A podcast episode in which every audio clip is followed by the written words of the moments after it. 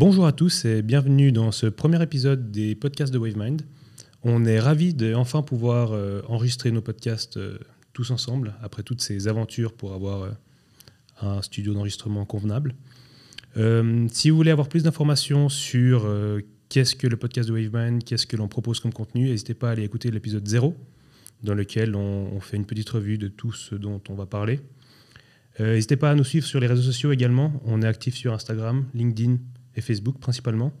Alors notre podcast va se dérouler en plusieurs parties. On va commencer par la présentation des, invités, comme toujours. On va ensuite euh, continuer avec quelques actus euh, fraîches de, de la tech et du monde du développement. On va ensuite traiter notre thème principal qui aujourd'hui sera quelle est l'ambiance de travail dans une agence de développement euh, en Suisse romande.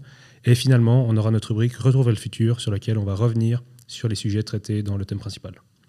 Mon premier invité, à ma droite, Quentin, notre couteau suisse du développement. Bonjour à tous. Et on a ici Manu, notre paladin du back-end. Et bonjour. We now have breaking news. On va commencer avec euh, quelques petites actus. Je pense que chacun a apporté euh, une petite news à, à partager. Euh, Quentin, qu'est-ce que tu as apporté dans ta besace? Du coup, aujourd'hui, euh, moi j'ai reçu ce matin un petit mail de Stack Overflow, comme quoi ils avaient fini leur euh, survey pour 2021.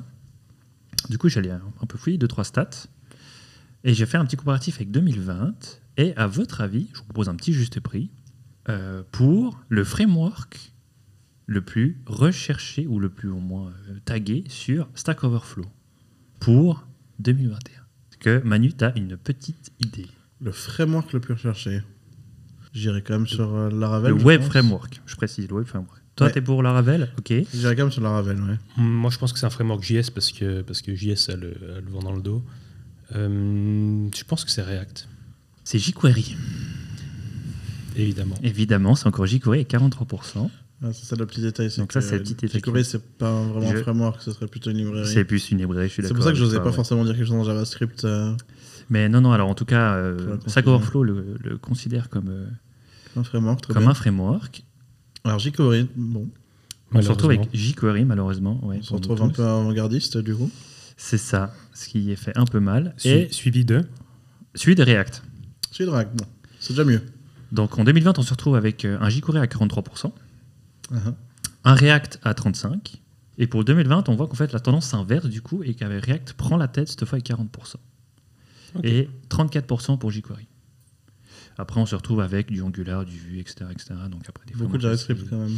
assez vieux. Oui, beaucoup de JavaScript, ouais. Pour le coup, beaucoup de JavaScript. Est-ce que notre amour de toujours Rails est quelque part euh, dans la liste? Alors ouais, j'allais en venir justement. euh, c'est que là, pour euh, si je reprends les comparatifs 2020-2021, en 2020, on se retrouve avec Ruby on Rails à 7%.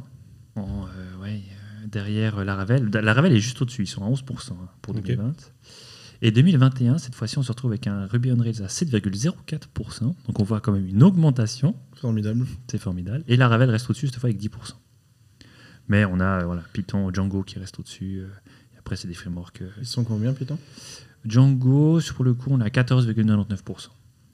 Du coup, une de mes questions euh, que j'ai, c'est est-ce que vous pensez que Rails va, euh, bon là on voit une légère augmentation, va continuer, c'est un peu ce qu'on voit très souvent sur le net, c'est est-ce que Rails ça vaut encore la peine ou pas? Est-ce que vous pensez que Rails vaut encore la peine pour la suite? Je sais pas si Manu, toi tu as un petit avis sur la chose. la, la forme de Rails euh, a quand même ses avantages.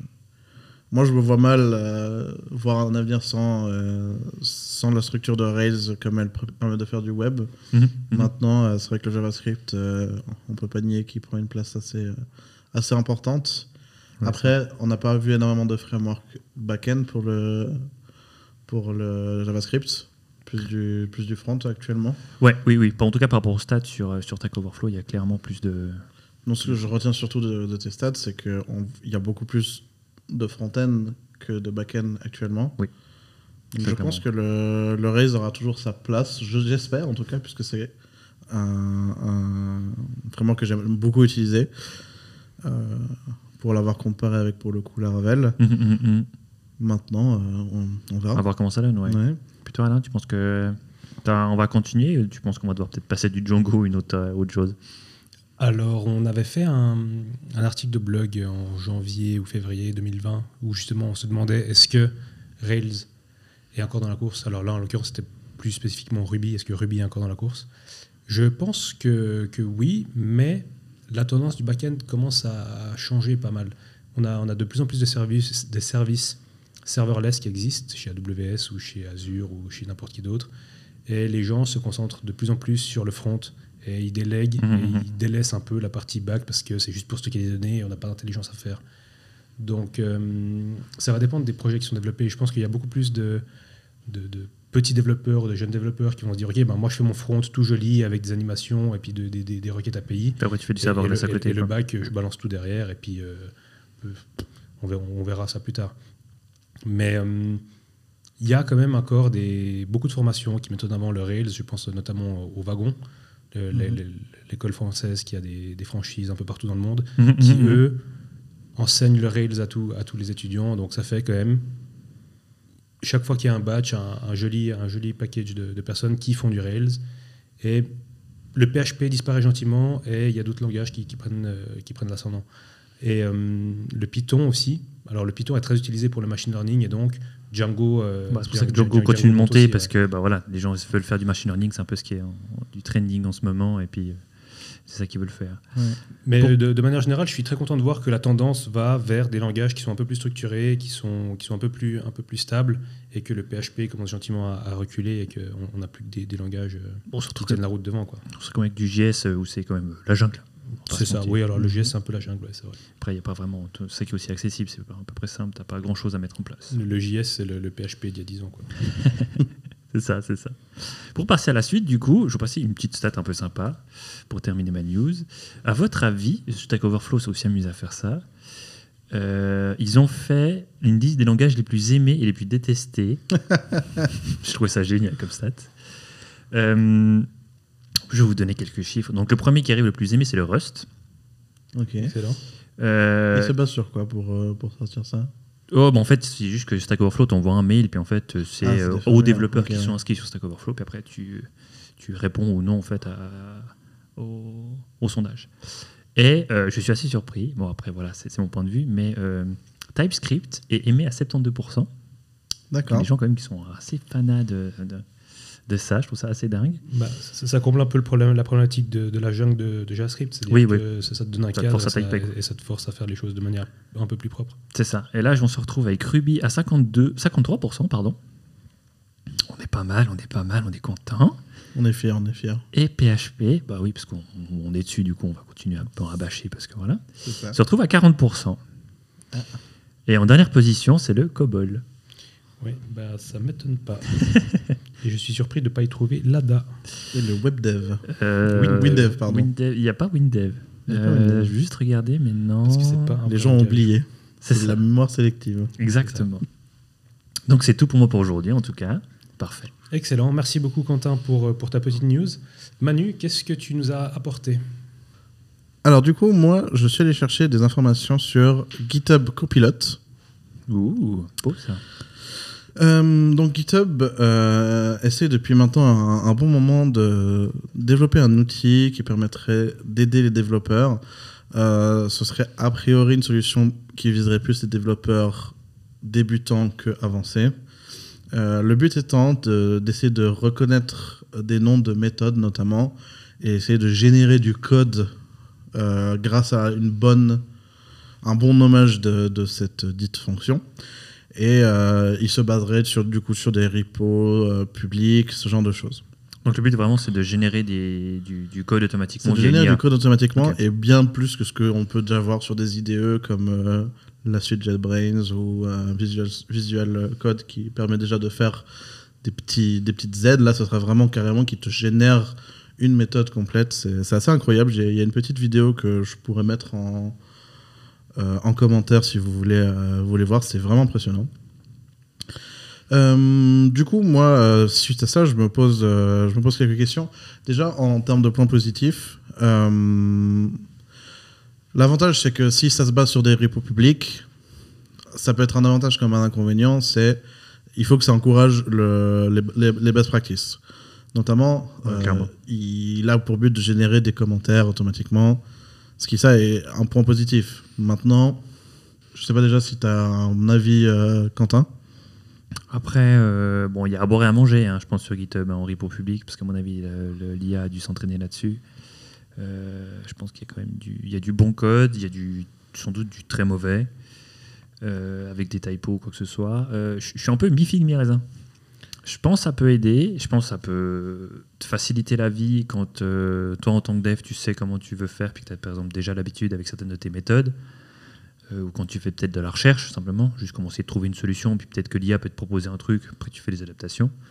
Mais euh, laisser l'IA me coder entièrement un système d'authentification, là par contre, elle peut se gratter. Quoi. Je pense pas que je lui ferai confiance. C'est clair, ça ré- réduit un peu le scope de l'utilisation de cet outil. Euh, Alain, tu as un avis sur, euh, sur la question? Et ben, à mon avis, il a, il a un peu du même, euh, du, du même style que, que Quentin, dans le sens que Du même gabarit. du même gabarit. Je pense que si on sait ce qu'on fait, ça peut être très pratique. Euh, Google nous a déjà mis ça à disposition, par exemple dans les mails, il, il nous, il nous pré-remplit des, des phrases, il nous fait de l'autocomplétion. Donc si c'est de l'autocomplétion plus plus et qu'il nous fait des bouts de fonctions ou il nous fait ci ou ça, ça peut être monstrueux. Mais si c'est quelqu'un, un jeune développeur qui vient de commencer et qui pense que juste en faisant euh, tab, Clic, tab, clic, tab, clic, tab, clic. tab, tab, il va avoir un- une application qui fonctionne, Peut-être que ça va marcher, mais euh, que la maintenance va être juste, euh, juste imbuvable. Donc, euh, je suis assez mitigé, je le dirais aussi. Voilà. Du coup, euh, donc, euh, GitHub euh, s'est associé avec euh, OpenAI euh, pour euh, donc, construire ce fameux copilote. Euh, Eux-mêmes euh, admettent que hum, le code généré par cette, euh, cette, Cette autocomplétion euh, demande en tout cas autant d'attention qu'un code que tu créerais toi-même, ce qui du coup réduit quand même euh, considérablement l'intérêt pour le moment. Après, c'est un outil en développement, il faut quand même le garder, euh, le garder en, en compte. Euh, mais ils ont l'air vraiment, vraiment impressionnés par leur propre, leur propre dev euh, dans, dans les équipes GitHub. Ok. Je pense que ça demande d'être vraiment beaucoup nourri avant d'avoir vraiment une utilité dans le quotidien. J'ai vraiment du mal à le voir parce que, comme vous dites, des débutants, ça serait du code probablement trop instable.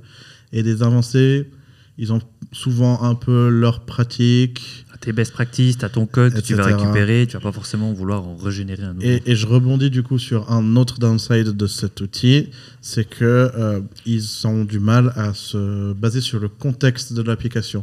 Donc comme j'ai dit, ils se basent beaucoup sur des euh, repos euh, Bah, des- public. des repos publics. Ouais. Malheureusement, il a encore du mal à se baser sur le contexte de l'application et du coup à s'adapter de cette façon.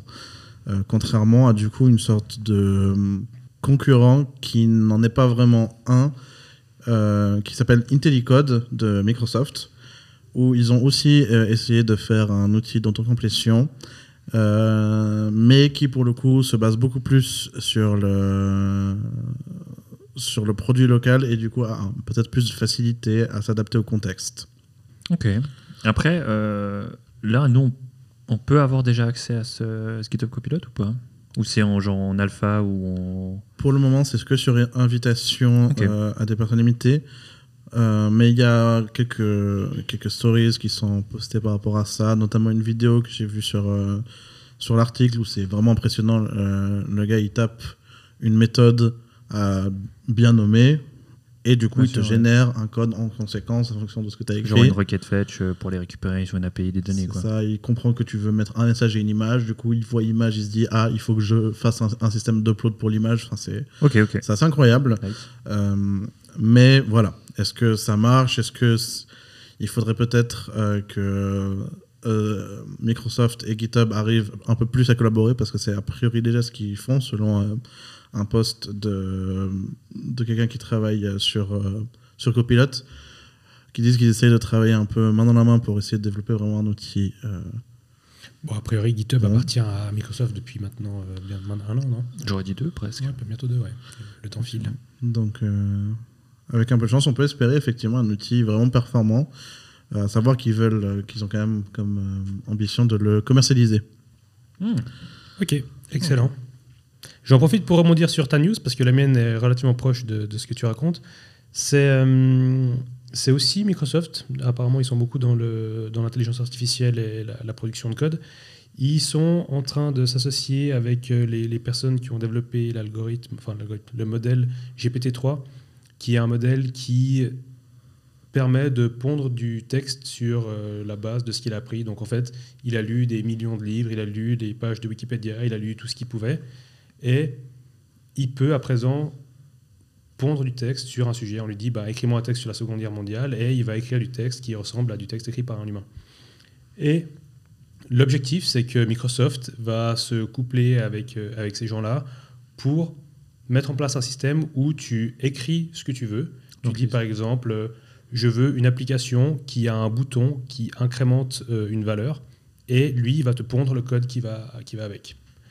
Donc, euh, comme, euh, comme pour Copilot, on est encore à une phase euh, de test, hein, clairement, Mhm. mais ça reste quand même relativement prometteur.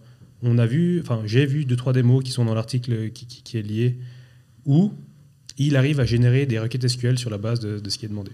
Donc il dit euh, donne-moi toutes les dépenses euh, du mois d'avril euh, pour tel ou tel truc en texte euh, humain, hein, comme si, si tu écrivais ça à un ami. Et lui, il te sort une requête qui va bien avec un, avec un select étoile, euh, tout, bien, tout bien, tout bien, tout bien. Donc euh, je, trouve ça, je trouve ça assez impressionnant. Euh, je ne sais pas encore comment est-ce que ça va fonctionner dans l'avenir, si ça va vraiment fonctionner, mais euh, vu à laquelle les, à laquelle les vitesses, enfin, à quelle vitesse les choses avancent, c'est pas impossible que que- que on soit tous au chômage d'ici quelques années.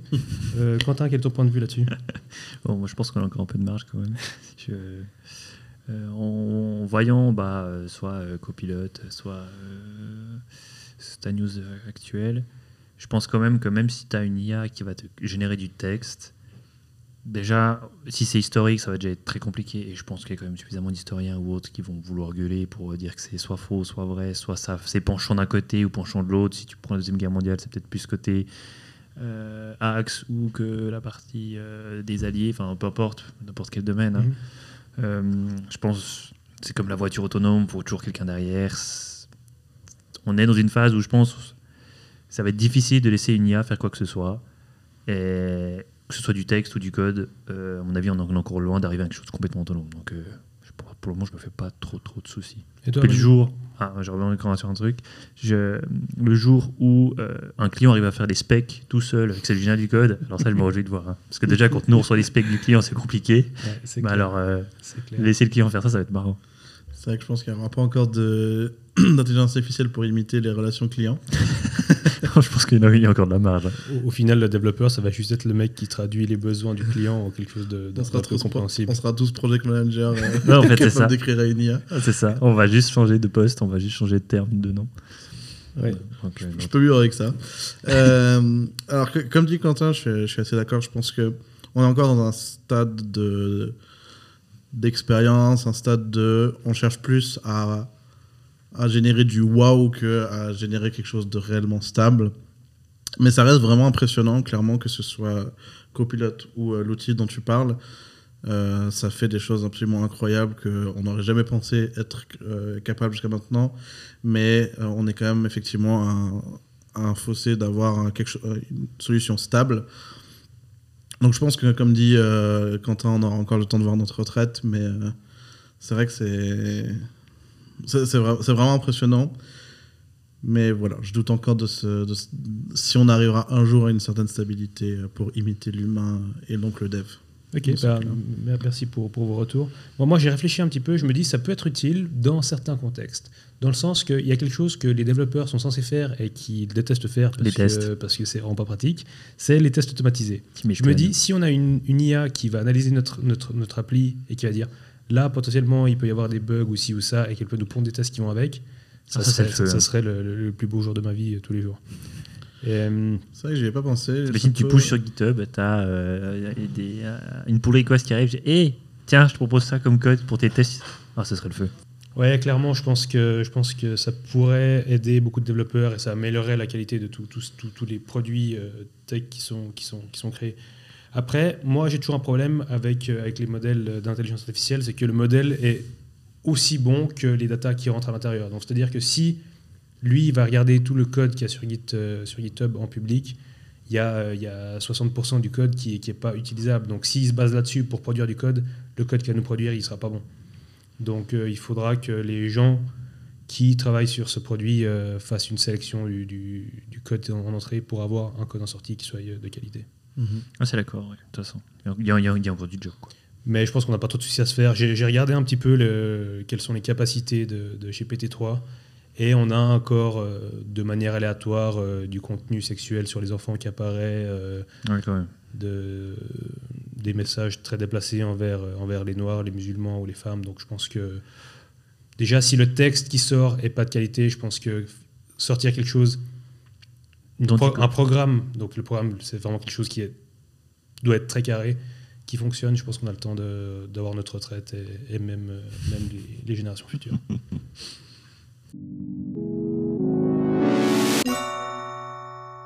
Ladies and gentlemen, please take your seats. The show is about to begin. Il est temps de traiter notre thème principal qui est euh, l'ambiance de travail dans une agence de développement euh, dans- en Suisse romande et plus spécifiquement chez nous à WaveMind. Euh, très rapidement, WaveMind c'est qui C'est quoi? WaveMind c'est une agence euh, tech digitale euh, qui est basée à Lausanne avec une succursale à Yverdon.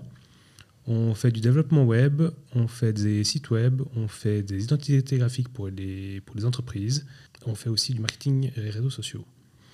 Pour plus d'informations, allez consulter notre site internet wavemind.ch. Parlons un peu de comment ça se passe de travailler chez Wavemind. Euh, je pense qu'on va, on va chacun à notre tour euh, expliquer comment ça se passe parce que pour les auditeurs, euh, si jamais Quentin et Manu sont deux collaborateurs, deux développeurs qui travaillent euh, chez Wavemind, euh, donc chacun à notre tour, je pense qu'on peut donner notre ressenti de comment c'est de, de travailler ici et je vais commencer par moi parce que je suis un peu égocentrique. Allez, c'est parti, ça monte bien l'ambiance. about hein. right. Pour ma part, je peux dire que je suis très content tous les matins de venir, euh, de venir bosser. Ça, ça me fait plaisir de voir la tête de mes collaborateurs. Euh, Je, je T'aimes pense. T'es bien aux têtes, c'est ça? Ouais, j'aime bien vos têtes. J'aime bien vos têtes. Je peux comprendre, on me le dit souvent. Ouais, je sais. Mais je pense que non, ça me fait du bien. Je pense que c'est- une ambiance qui est assez ouverte. Tout le monde est a priori content d'être là et a, a priori content de faire son travail. Oui. Oui. Relativement. mais j'ai pas trop de plaintes à ce niveau-là. Donc euh, moi, en tant que, en tant que, que gérant de, de- de vous tous là, je suis content de, de savoir que, que vous êtes euh, content de venir de boulot et de, que vous aimez ce que vous faites. Et au final, moi, c'est ça qui est important, c'est que je viens, l'ambiance est bonne, les gens sont contents, moi je suis content, je fais mon boulot. Après, c'est vrai que j'ai tendance à être sollicité de manière assez excessive par, euh, par vous tous. Oui, bon, bah. Non, c'est vrai, ça je te l'accorde, c'est vrai qu'on est de ce côté-là assez Assez demandant? Chiant. Ouais, chiant, chiant, Chiant- c'est bien. chiant, Chiant, chiant ou demandant, ouais. Non, c'est juste que des fois, quand on est focus sur un truc, enfin pas focus, quand on est sur une tâche ou une activité, et puis que ça fait trop longtemps qu'on est dessus, puis qu'on bute, euh, on est content d'avoir un avis externe. Et puis bah, souvent, euh, c'est toi qui dispo. Enfin, qui dispo. C'est toi qu'on vient euh, solliciter. C'est moi qui suis qualifié pour répondre, je vois ce que tu veux dire. Depuis que j'ai perdu mon meilleur ami pour la vie de, de back-end, euh, la personne la plus proche, bah, du coup, ça devient toi. Euh, adieu Quentin. Bah merci, c'est gentil. Euh, mais oui, c'est vrai, c'est vrai qu'on peut être assez euh, demandeur euh, selon euh, les tâches qu'on a. Mais de manière générale, euh, quand on quand on n'est pas sur moi 24-64, je suis très content de venir au boulot et je, je pense que c'est surtout parce que tout le monde est content, tout le monde est de bonne humeur, tout le monde y met du sien. Ouais, Et je, et vois que ça avance. Quoi. Et on n'est on n'est pas là pour, pour se mettre des, des bâtons dans les roues ou quoi que ce soit. C'est que on est là pour avancer, on est là pour, pour réaliser des projets, on est là S'améliorer. pour, euh, pour s'améliorer. Et on est là pour faire de notre mieux aussi. Donc euh, je pense que, je pense que c'est ça. C'est ça qui me convient le plus. C'est pour ça que je suis content d'être euh, là. Je suis content d'être moi et je suis content de venir bosser tous les jours. Euh, voilà pour moi. Je suis très curieux d'avoir votre point de vue là-dessus. Manu, qu'est-ce que qu'est-ce que que dis? Moi, je te rejoins sur le fait que venir au travail, c'est c'est plus tout une corvée pour, pour moi. C'est c'est c'est facile de me réveiller, en tout cas psychologiquement. Ouais, parce qu'alors, on va pas se mentir, physiquement, c'est un peu plus compliqué. hein. Physiquement, ça, ça dépend un peu de, de la pleine lune et tout ça. Euh, mais ouais, il y a une sorte de, de mixture assez sympa dans, dans l'ambiance qui est euh, de la bonne ambiance, beaucoup d'humour, Oui. pas toujours, euh, pas toujours approprié d'ailleurs, de la confiance, je dirais, et du, une sorte de respect un peu caché. C'est-à-dire respect qu'on montre pas, mais que on, on a tous un peu conscience qu'il est là. C'est-à-dire que on peut facilement demander de l'aide à tous, on connaît tous nos, nos forces. Et je trouve qu'on arrive bien à s'améliorer euh, grâce à, à cette euh, petite mixture de, de qualités qu'on arrive à, à se retrouver dans le, dans le, dans le groupe. Oui, parce que c'est vrai qu'on se dit facilement les choses et puis. euh, C'est ça, il y a, Ça aide. il y a pas de filtre généralement. Au contraire, peut-être souvent même pas assez. Des fois, peut-être pas assez, mais c'est vrai que. Euh, au moins, on se dit les choses, euh, on, on se relie souvent, on n'hésite pas à demander des avis. On peut facilement, c'est aussi l'avantage d'avoir un open space. On se dit facilement les choses, on peut facilement s'appeler à l'aide, se review le code, les pull requests, tout ça. Et on évolue un peu tous main dans la main, euh, tout en travaillant effectivement sur ces fameux projets euh, plus qu'intéressants. Ouais, je pense que la dynamique interne, elle est bonne dans le sens que tout le monde est relativement humble. Il n'y a personne qui, qui, qui, Qui a le se, melon. qui se prétend être meilleur que ce qu'il est.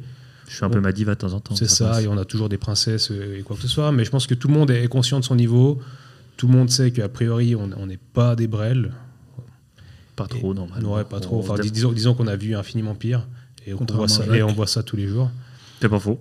Donc euh, on va pas se surclasser, on sait ce qu'on vaut, et puis quand on sait que ben on a on est on n'est pas le meilleur en front, ben, on va peut-être demander un coup de main à celui qui fait du front, et inversement quand on a Faut pas me regarder. hein. quand on a un problème d'algorithmie, moi. quand on a un problème d'algorithmie, on va plutôt aller chercher de l'aide chez quelqu'un d'autre. Mais je pense que c'est ça, c'est que chacun connaît son niveau, chacun est humble et chacun sait que au lieu de, de, de- de cacher la merde, de dire bon bah je fais ça là, de toute façon il y a personne qui verra et quand ça pète je serai plus là. Mon cul sur la commode. C'est ça. Donc on va plutôt dire euh, ça marche pas, viens m'aider et, euh, et on avance dans ce sens-là. Donc euh, la dynamique de travail, je pense qu'elle est très très bonne. Et euh, ça va me permettre de rebondir sur le deuxième point que je voulais aborder, c'est est-ce que une ambiance décontractée comme on a, elle rime avec un travail de qualité? Et je pense que oui, parce que quand on est dans une, gros- dans une boîte où il y a une grosse pression sur il faut produire, il faut produire, il faut produire, euh, et la qualité, euh, on verra un peu plus tard c'est c'est clair que ben on a des, des applications qui sur le coup sortent très vite, fonctionnent très probablement, mais le jour où il Mais faut à acheter, maintenir, c'est une horreur. Ouais, c'est ça. C'est que tu, tu pleures à chaque fois que tu ouvres ton code, puis que tu as le client qui dit il y a un bug ici, puis que tu ouvres le code, puis que tu as déjà envie de pleurer alors que tu encore rien fait. C'est clair. Donc euh, qu'il y a une base qui est pas très saine. Ouais. il, il te faut il te faut il te faut une demi-journée pour comprendre où est le bug et qu'est-ce qui va pas, et qu'il te faut une autre demi-journée pour euh, pour euh, mettre euh, un bout de sparadrap là, là où ça va pas, et Mhm. puis que tu t'espères que ça pète plus jamais à cet endroit-là. Bah, pour le coup, j'ai l'avantage d'avoir euh, cet élément de comparaison, puisque avant d'arriver chez Overman, j'étais dans une entreprise où la pression était bel et bien présente sur un outil euh, avec des technologies similaires.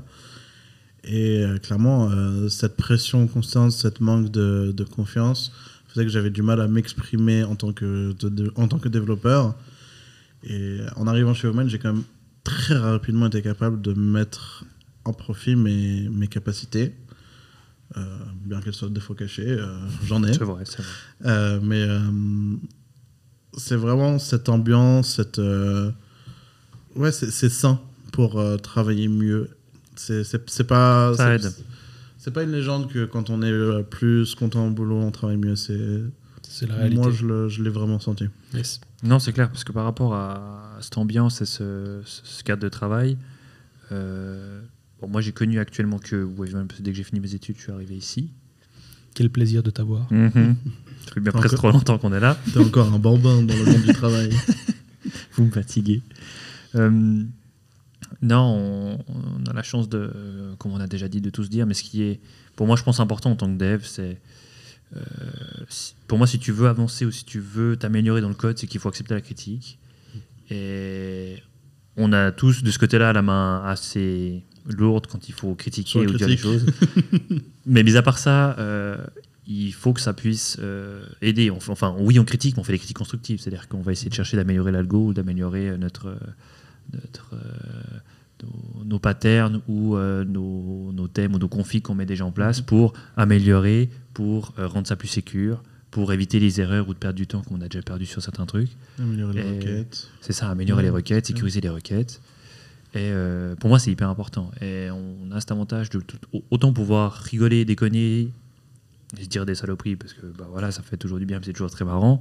Et à certains moments, rester assez focus Pro. et c'est pro, exactement, c'est le terme que je cherchais, pro, est switché et se dit ah bon bah ok on y va.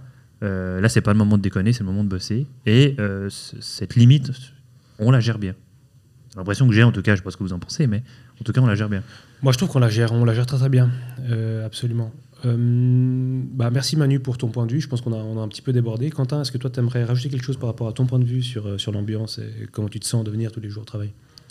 Euh, non, moi je suis hyper content, mis à part ça. Euh, c'est bien pour ça que je suis encore là, hein, quand même.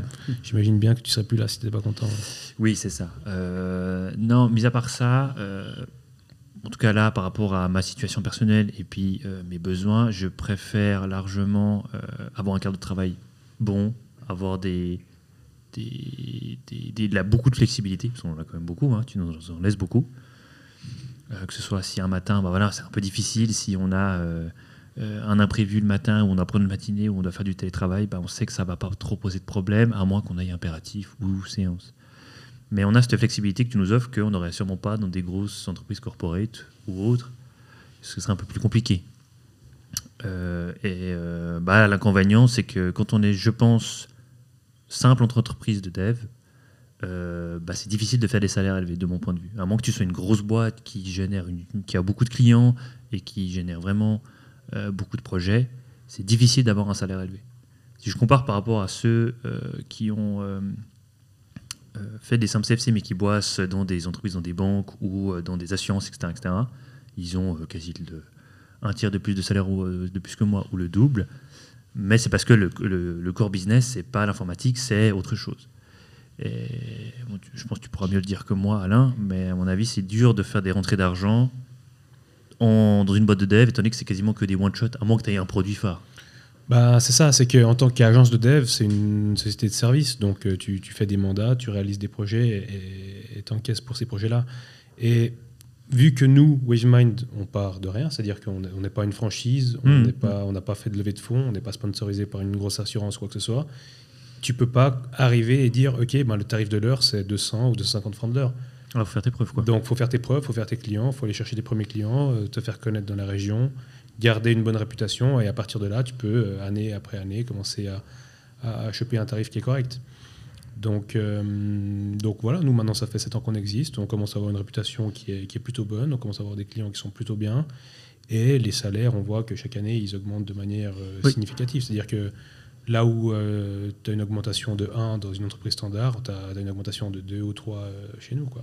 Bon, en même temps, on a un peu encore de la marge. hein. Oui, on a encore un petit peu de marge. se mentir, hein. Mais, euh, mais quand même. Mais euh, non, voilà, il y a ce confort de. euh, c'est de nouveau un delta entre est-ce que je veux un gros salaire ou est-ce que je veux beaucoup de flexibilité et puis avoir l'ambiance qu'on a là. Puis bah voilà, là, l'ambiance, elle est top. C'est ça. Euh, J'en profite pour, euh, pour aborder un autre point. C'est entre nous, on est, on, on est presque amis, hein, on peut le dire. Oui, ouais, non, oui. Et, euh, et c'est toujours compliqué. On sait que dans les groupes d'amis, il, y a, euh, il peut y avoir des conflits, il peut y avoir des problèmes. Il faut toujours qu'il y ait quelqu'un qui gère. Et a priori, c'est moi qui ai cette casquette-là. Donc, moi, je suis curieux de savoir comment est-ce que vous, vous ressentez le fait que j'ai une autorité euh, telle qu'elle quelle qu'elle soit sur vous et comment vous avez l'impression que je gère ce- cette relation mi-boss, mi-ami. De mon point de vue, en tout cas, euh, bon, pour te connaître, ça fait quand même 5 ans qu'on se voit tous les jours, hein, on pas se mentir. Malheureusement. Eh oui. Euh, ça se voit à ta tête, en fait. Ça, ça se voit assez facilement à ta tête. Tu- euh, ouais, on décolle là. Ouais, en fait, non, ça déconne pas trop, trop.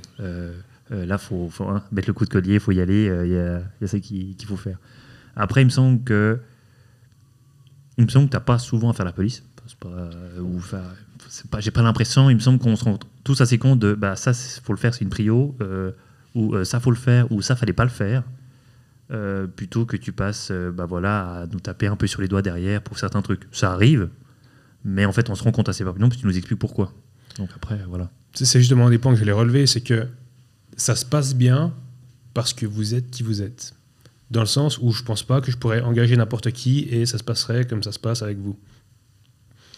Dans le sens que vous êtes relativement sensible à l'énergie que je dégage et que vous sentez Oui. relativement bien que quand ça va pas, bah ça va pas et quand ça va, ça va. Donc euh, c'est pour ça que je pense que le, recrutement c'est un truc clé en tout cas pour bosser euh, pour bosser chez nous. C'est que tu peux pas prendre n'importe qui, tu peux pas avoir le mec qui est, qui est complètement euh, dans son monde et qui fait pas attention à ce qui se passe autour de lui ou qui comprend pas les, les- les messages non verbaux. Qui fait ses 8 heures. euh, qui fait ses puis 8 se tire, heures et qui voilà c'est ça. Donc euh, donc je pense que j'ai de la chance de vous avoir et vous allez pas entendre ça souvent attention. Oh bah, On note là. On note. c'est record, donc on est content. record, on, va, on va le noter celui-là, on va Ouais, le sortir à Noël. Donc j'ai de la chance de vous avoir et euh, je suis très content de, de- que vous soyez euh, les collaborateurs que vous êtes. De même. Puis du coup, Manu, tu as eu le temps de, de réfléchir à une, quelque chose? C'est vrai que j'ai- pas trouvé une réponse euh, sur le coup à, à ta question parce que sur la gestion de conflits, moi je suis là depuis quasiment trois ans maintenant. Euh, on n'a pas eu souvent des conflits en réalité. On arrive souvent à se mettre d'accord et on arrive. Et voilà. Voilà, Ben, standard. exactement. Mais souvent, les conflits, en réalité, on arrive relativement à s'expliquer nous-mêmes et du coup, il n'y a pas vraiment cette nécessité d'un aspect plutôt responsable de projet. Là, effectivement, bah, bien sûr, tu as, eu t'as eu cette casquette euh, régulièrement au fil de ces, de ces trois années. Et pour moi, ouais, c'est assez, évident. C'est, Il n'y a ça pas à vient assez naturellement. Ouais. Ça vient assez naturellement où, euh, bon, bah. Ouais. Je Mais- sens souvent ce petit nuage noir euh, au-dessus de ma tête quand euh, il À faut- certains moments, quand il faut. quand t'as pas testé un truc. quelque chose. Et, euh, on, de toute façon, on peut tous compter sur l'unité de l'autre. Il n'y a personne à la langue dans sa poche. Et ça, ça peut paraître comme un point un peu dur à supporter, alors que pas du tout. C'est. Personnellement, j'ai été un peu éduqué comme ça. Euh, C'est quand on me dit les choses que je le, comprendrai le mieux de toute façon. Donc, euh, moi, j'apprécie vraiment cette, qualité que vous avez, euh, que vous avez ici de pouvoir me dire quand, bah là, non, stop. Ou Tu m'emmerdes. euh, ou tu m'emmerdes, ou euh, il, faut, il faut que tu, tu mettes l'accent sur ça, il faut que tu mettes l'accent sur ci. Et moi, je- je- j'en sors vraiment grandi. Genre, je sais très bien que je suis pas du tout le développeur que j'étais en arrivant à Lovemind. là. Non, c'est clair. Je pense qu'on avance tous. Ouais, mais je pense que justement, c'est, on retombe sur ce qu'on disait avant, dans le sens où, où on est humble, on sait ce qu'on vaut, et Mhm. que quand on te dit, ben là, t'as fait un truc qu'il fallait pas faire, on est merde. assez grand en tant que personne pour se dire, Ouais. Oui, c'est vrai. C'est-à-dire que, pour moi, la définition de, du con, c'est la personne qui se remet jamais en question. Ouais. Et on a, à mon avis, la force de se remettre en question, Ça, c'est vrai. toujours, voire peut-être même un peu trop. Mais du coup, justement, euh, bah, en, en réalité, je te retourne un peu les, les euh, compliments que tu nous fais, dans le sens où, euh, c'est vrai, on est des bons collaborateurs, mais tu es aussi un bon collaborateur dans ce point de vue-là, dans le sens où tu as ces mêmes qualités que tu nous, que tu nous euh, loues, dans le sens où tu n'hésites pas à nous dire les choses, et tu as aussi, tu es très transparent, et ça, ça nous aide énormément à comprendre un peu... euh, C'est vrai que du coup, il y a moins de. Je reviens sur ce que dit Manu par rapport à la transparence. C'est clair que tu. Tu te mettes pas à cacher des choses, à pas montrer des chiffres ou, ou quoi que ce soit. Tu nous montres par A plus B que bah voilà, on aura tant de salaire parce qu'il y a tant qui est entré par année. Point barre. C'est- Il n'y a pas d'autre chose en fait. Ouais. On sait que. J'ai l'impression qu'en tout cas, le contenir. 80% des choses qui se passent, qu'on ne devrait pas forcément savoir, tu nous le dis. Bah, Assez moi, transparent. Moi, je vous dis de manière générale tout ce qui peut être su et ce qui, euh, ce qui mérite d'être su. Après, il y a, vous savez évidemment pas tout parce Non, des j'imagine, choses, ça, c'est de la cuisine interne et puis Ouais. au final, le, résultat est ce qu'il est. Mais j'estime que la transparence, c'est quand même un des points clés pour que vous compreniez ce qui se passe. Parce que si vous me voyez tous les week-ends sur un yacht euh, dans une île et que vous touchez 2000 balles par mois, à un moment, vous allez vous dire est-ce qu'ils se foutraient pas de notre gueule quand même? Ouais, je vais un peu me ramener devant ton yacht et un peu le tailler. Ouais, je me rappelle, je me rappelle avec mes affaires, puis je monte sur toi yacht, c'est ça. Ouais, c'est ça. Ouais. Donc euh, ouais, je pense que la transparence et puis l'honnêteté, c'est quand même euh, un des points clés pour, euh, pour, pour, pour bosser ici. Et, et voilà, Euh, je pense qu'on a gentiment fait le tour de- du thème qu'on voulait aborder et il est maintenant temps de- d'aborder notre euh, section Retour vers le futur. Euh, Attendez un peu, Doc. Est-ce que j'ai Oh, bien entendu? Vous dites que vous avez fabriqué une machine à voyager dans le temps à partir d'une DeLorean? Faut voir grand dans la vie. Quitte à voyager à travers le temps au volant d'une voiture, autant choisir une qui est de la gueule.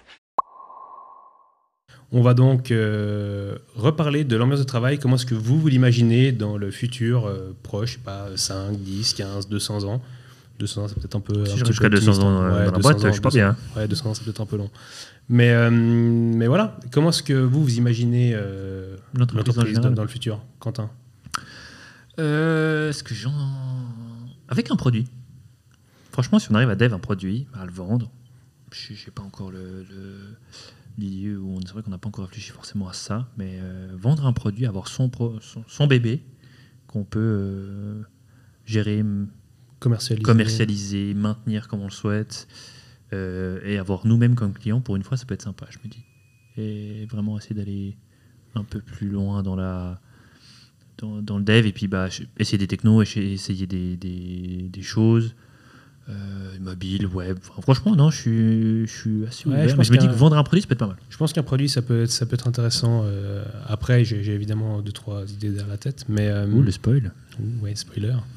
Mais euh, on verra comment, comment ça évolue. Mais très clairement, je pense que dans la vie d'une agence, c'est bien joli de faire des services, de, rendre, de faire du dev pour les autres. Mais je pense que du dev pour, pour soi, pour WaveMind, ça peut être très intéressant.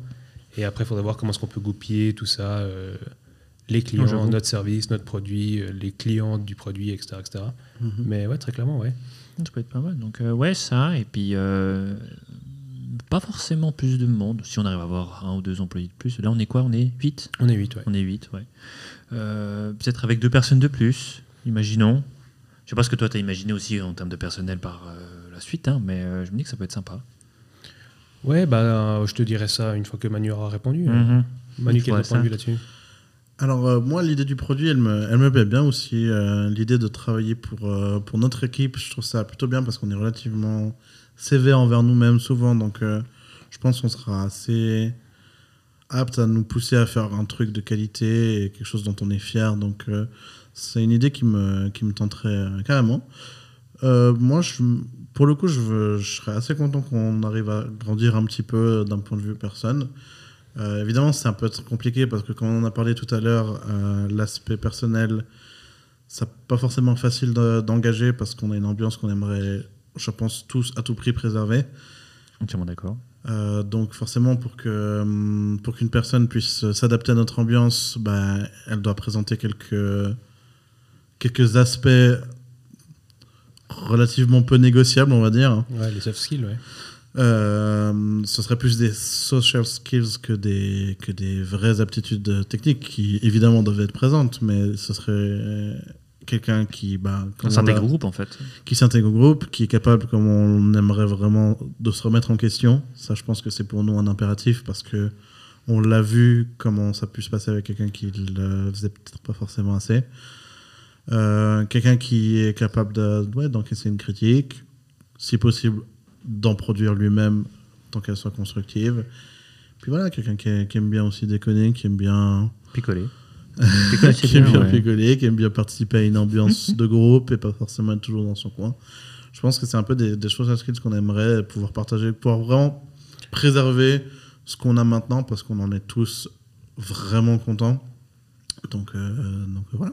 Ouais, très clairement, je pense que le profil euh, ouvert à la critique euh, est, est indispensable. Et en plus de ça, mine de rien, c'est quand même. Il faut, faut être investi dans, dans- dans son boulot parce que autant il y a des fois où on peut finir à 16h30 parce qu'on a fini ce qu'on avait à faire et qu'on n'a pas d'urgence pour, euh, pour ce week-end-là. Autant il y a des fois, ben, euh, samedi, dimanche, on finit à 22h parce qu'il y a une mise en prod et que, que c'est pas fini et qu'il faut finir. Et aussi, il faut avouer qu'on a des petits événements qui se font une fois de temps en temps. On va faire une bouffe, on va. euh, Picoler. on va picoler, on va parc, on fait un escape game. Donc, il faut quand même avoir un, un petit peu de temps libre pour ses collègues et puis, euh, et puis profiter d'être avec tout le monde. Parce que c'est bien joli de venir, euh, de faire 8h, 18h tous les jours et puis, euh, et puis pas participer aux événements. Donc, c'est- clairement pas le but. Le but recherché euh, chez un collaborateur. Mais, euh, mais oui, Tu parlais projet, du coup Ouais, donc je parlais projet. Je dessus, vais garder ça secret parce qu'il paraît que faire un petit peu de teasing, ça, ça fait garder, Et- ça fait rester les gens. Salaud. Donc, euh, donc, je vais faire un maximum de teasing pour que les gens reviennent écouter dans l'épisode 2, 3, 4 et 152, très précisément. Il va parler du premier projet, l'épisode 101. En fait, c'est du teasing. Il, rajoute, genre, c'est un pendu. C'est C'est un droit, une lettre du truc. Ça Mais s'appelle tu sais pas dans quelle ça langue. s'appelle du contenu putaclic. C'est génial. Non, alors moi, moi comment est-ce que j'imagine la suite euh, J'ai une idée relativement claire de, comment ça, où est-ce que j'aimerais aller en tout cas. Mais j'aimerais rester euh, à taille humaine parce que très clairement, c'est un des points forts de, l'agence. Nos clients apprécient ça aussi, c'est que on est des personnes, on n'est pas des numéros, on n'est pas des, machines.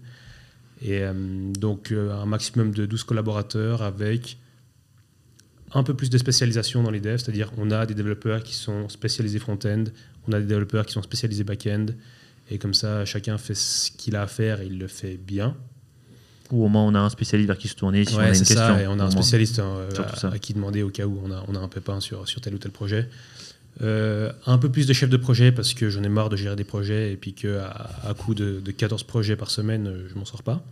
Mhm. Donc un peu plus de gestion, un peu plus de dev, euh, peut-être quelqu'un qui me file un coup de main sur l'admin parce que même s'il n'y a pas énormément, euh, ça prend quand même un temps non négligeable de faire les factures, de faire les, les assurances, de faire euh, les impôts, de faire ci, de faire ça.